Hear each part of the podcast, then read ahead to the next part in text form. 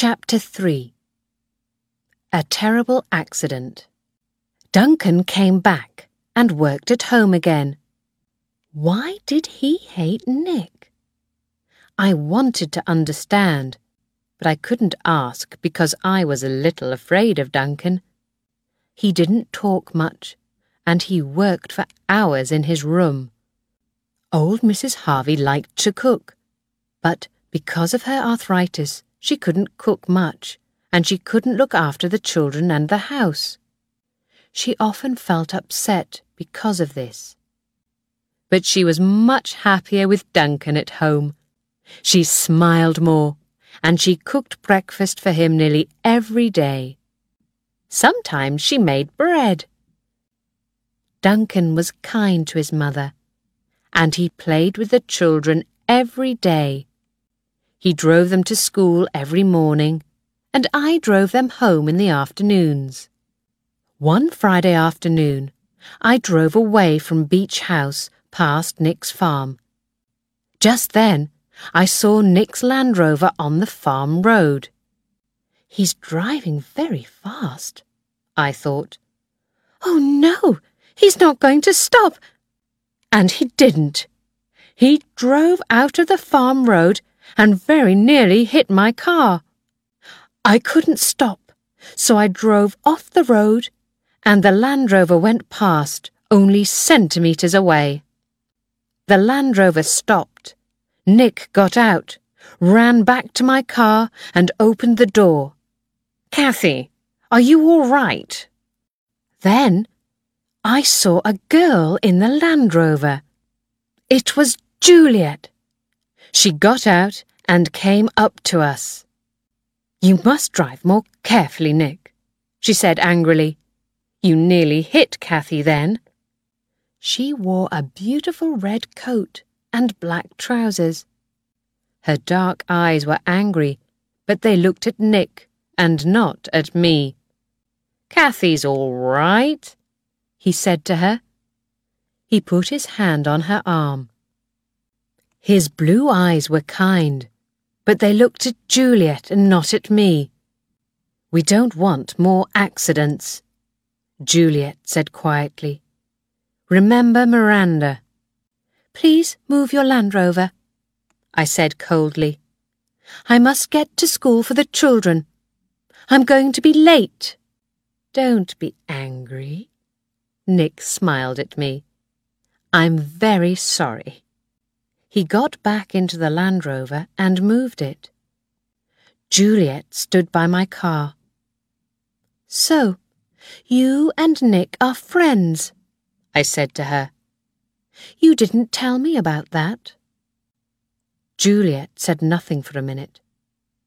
You don't understand, she said in the end. It's very difficult. I drove back onto the road. I nearly cried, and I felt very angry. Juliet was my friend. I had coffee with her and went to the cinema with her. But she said nothing about Nick. Why not? I had dinner with Nick, and we talked all evening. But he said nothing about Juliet. Why not? I felt angry with Juliet and with Nick. That evening, Mrs. Harvey's arthritis was bad, and she went to bed early. Duncan cooked dinner, and I ate with him and the children. Duncan talked and laughed with the children, and I felt happy to be with them. Once, I felt Duncan's eyes on me and suddenly my face felt hot. I didn't want to think about Juliet and Nick. But later, in my room, I remembered Juliet's angry face and eyes. We don't want more accidents. Remember Miranda. Then I remembered old Mrs. Harvey in London. The children's mother died two years ago. She told me that, but she didn't tell me about an accident. Perhaps it was a car accident. Perhaps Nick killed Miranda with his Land Rover.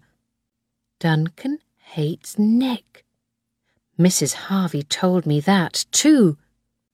Did Duncan hate Nick because Nick killed Miranda?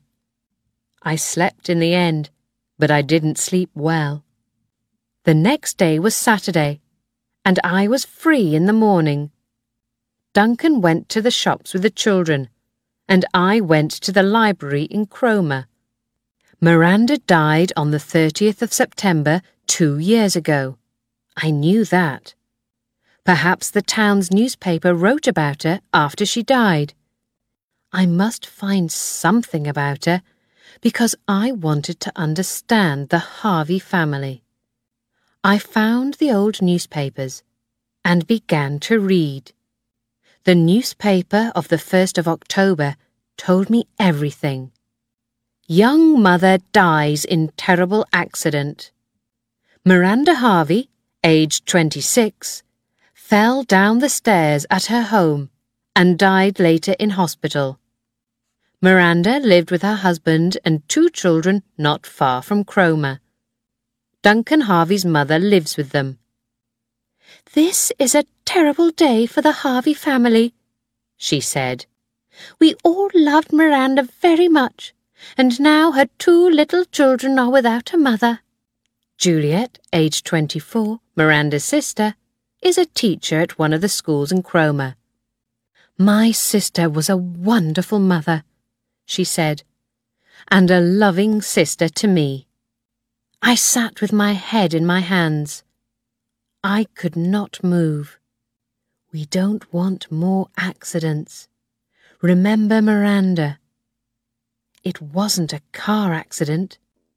Miranda, that wonderful mother, fell down the stairs at Beach House. And I ran up and down those stairs six or seven times a day. Then I looked at some of the later newspapers. Police question Duncan Harvey. Harvey, aged 34, was at home on the day of his wife's accident. He was upstairs with her before she fell. Then he went downstairs to the kitchen. How did the accident happen? Harvey does not know. He heard nothing, he says. The police questioned Duncan for two days, I read but in the end he went home to his children. It wasn't Nick in his Land Rover. Miranda died at home, and the police questioned Duncan. My hands were cold, my legs were cold, and I felt afraid. Things were different at Beach House after my visit to the library. The house was a house with a secret and the Harveys were a family with a secret. I thought about Miranda and the accident every day. I wanted to talk to someone about it, but I was afraid.